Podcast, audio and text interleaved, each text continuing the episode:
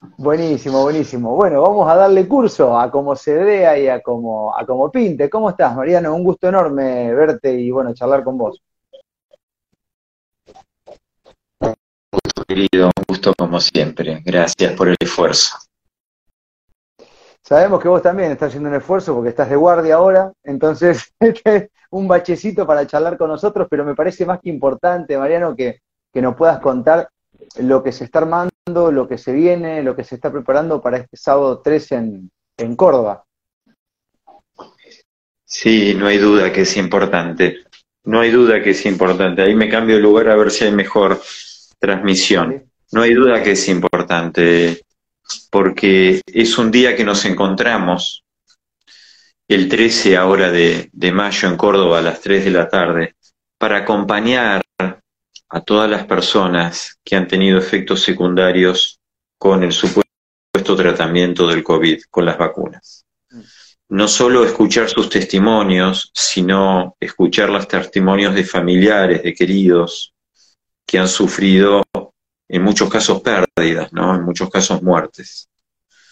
Eh, ha sido tan desgarrador estas semanas escuchando los testimonios de ellos, tan doloroso, tan masivo que no dejo de sorprenderme, Marcos. O sea, uno tenía una idea, pero no sabíamos que era tanto y tan profundo lo que nos habían hecho. Así que en este momento los protagonistas son ellos. Nosotros simplemente como profesionales, también nos acompaña un abogado, vamos a acompañarlos a ellos a que puedan exponer lo que les está sucediendo. Em, en estas semanas, mientras preparábamos este encuentro, eh, por responsabilidad extrema, imagínate, un tema tan sensible, terminé hablando con muchos colegas de muchos lugares, inclusive de muchos lugares del mundo. Y realmente lo que nos cuentan es masivo y a nivel planetario. Eh, lo han hecho con mucho daño al ser humano cuando esto se planificó. ¿Me, estás escuchando, Marcos? Sí, te escucho perfecto y, atentamente, y mientras te escucho digo, eh, hubiese que cambiar una, una palabra, Mariano, que se dice todavía, que es que todo esto fue como un tratamiento experimental.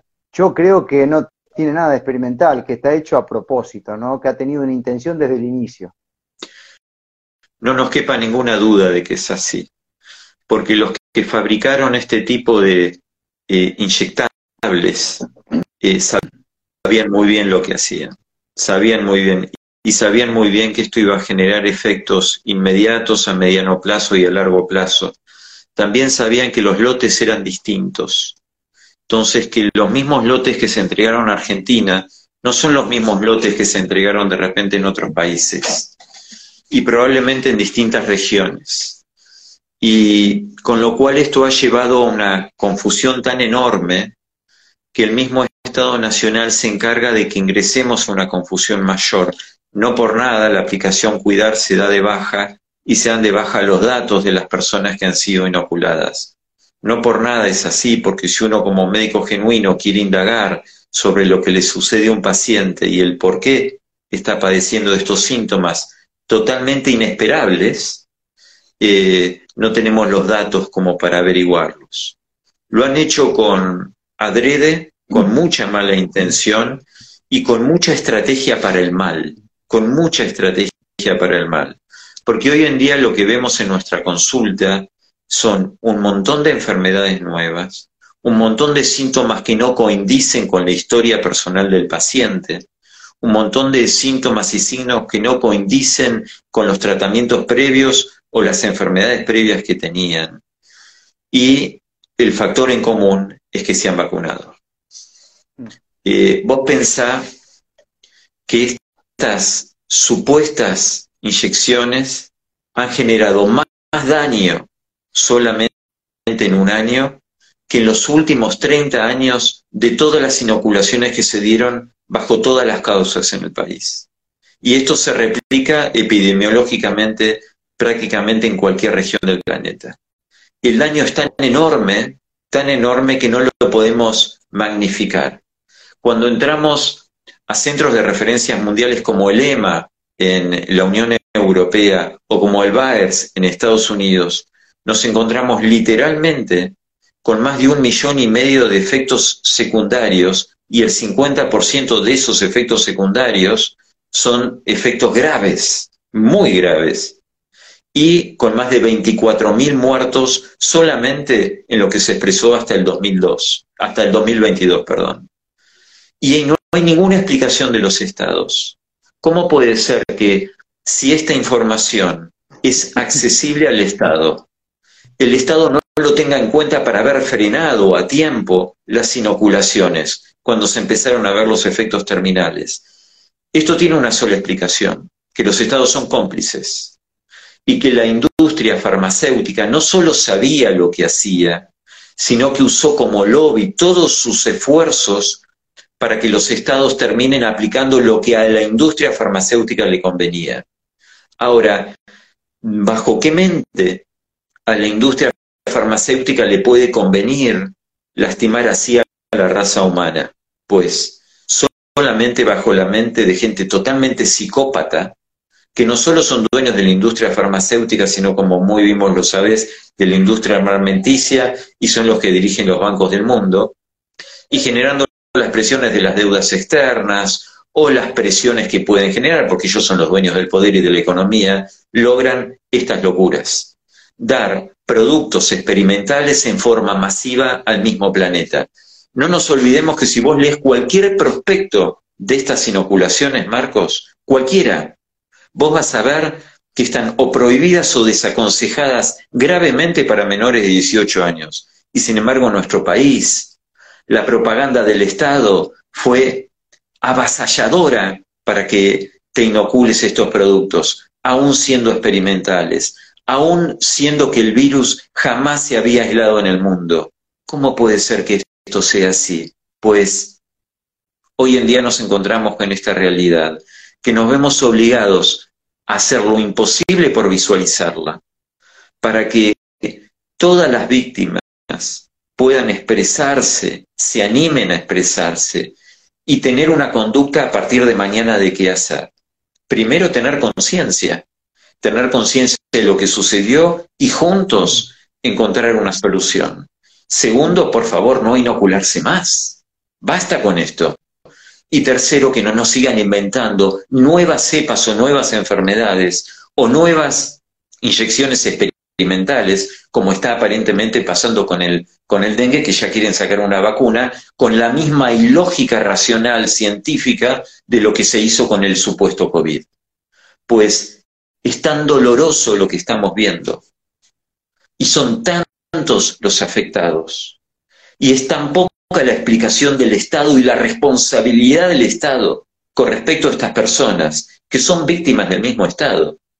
Nuestro mismo presidente, mientras estaba dando dinero a las personas que se habían lastimado por estas inoculaciones como una reivindicación económica y a los familiares, en el mismo momento estaban diciendo que había que vacunar a nuestros niños.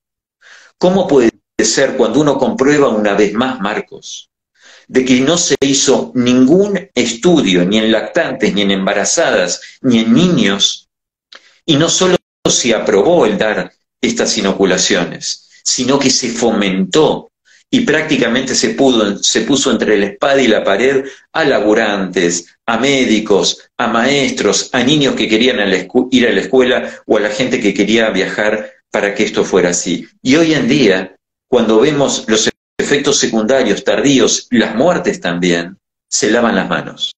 No solo de las explicaciones, sino de las responsabilidades que habría hacia la gente, porque es indispensable tener la fuente de datos de las aplicaciones nacionales para que las víctimas puedan hacer juicios, porque si borras los datos, pues queda en tierra de nadie y queda en responsabilidad de nadie.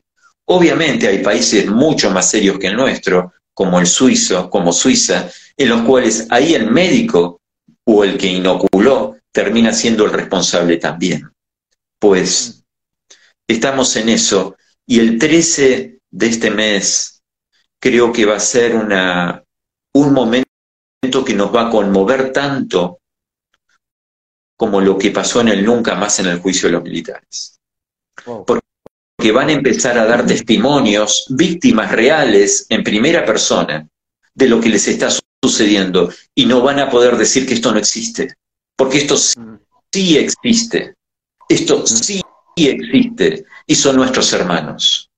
Y por más que hayamos hecho lo imposible por llegar a los oídos de todos de que por favor, antes de pasar a inocularse, eh, antes de seguir un tratamiento experimental, lo mediten, lo piensen. Hoy en día tenemos que formar una, una unidad todos juntos para intentar ayudarnos mutuamente, Marcos. Así que, este Sí, sí. Y el, 3 es eso, el 3 es eso porque digo, eh, siempre repito esto, durante, y con esto ya te suelto, Mariano, durante todo este tiempo, los disidentes que fueron tildados de loco, con piranoico, todo lo que quieras, son los que ahora están ayudando a las personas que tienen inconvenientes. O sea, el, el, aquel que te coaccionó y te obligó, hoy se lava las manos. ¿Y quiénes están ahí para bancar, para encontrar en la vuelta, para ver qué se puede hacer con estos casos? Los disidentes. Y bueno, y este sábado va a ser una muestra un poco de eso, ¿no? De decir, acá estamos, todavía nadie se borró de los, de los conspiranoicos. No, por supuesto que no, son nuestros hermanos. Somos uno. Aunque nos cueste en estas crisis comprender que somos uno, somos uno de verdad. Y tenemos que trascender y evolucionar este momento, no solo para abrir nuestras cabezas y nuestros corazones, sino para transformar la realidad de lo que está viniendo inminentemente, mañana mismo. Porque la locura de los psicópatas que generaron esto no se limitan a lo que pasó con el falso encierro del planeta. Va a seguir con nuevas enfermedades, va a seguir con contagios de alimentos, va a seguir con contaminación de alimentos, va a seguir con el cambio climático forzado, con la industria de cambio climático y con el fomento de la guerra que todas las partes le están poniendo nafta a esta guerra en vez de sentarse y tomar las decisiones que hay que tener, que generemos un mundo en paz. Si no logramos encontrar nuestra fibra íntima humana en conexión real y en conciencia, no vamos a poder superar este momento. Entonces, es sine qua non que todos somos uno, Marcos. Pero tenemos que empezar con algo, y empezar con algo es con la verdad. La verdad la tenemos que encontrar entre todos. Ninguno de nosotros la tiene. Somos buscadores de la verdad. Pero la verdad la tenemos que encontrar entre todos ayer. No hay tiempo que perder. Nuestros hijos necesitan un planeta y necesitan una biología saludable para poder vivir en este planeta y no contaminar esa biología como lo están intentando hacer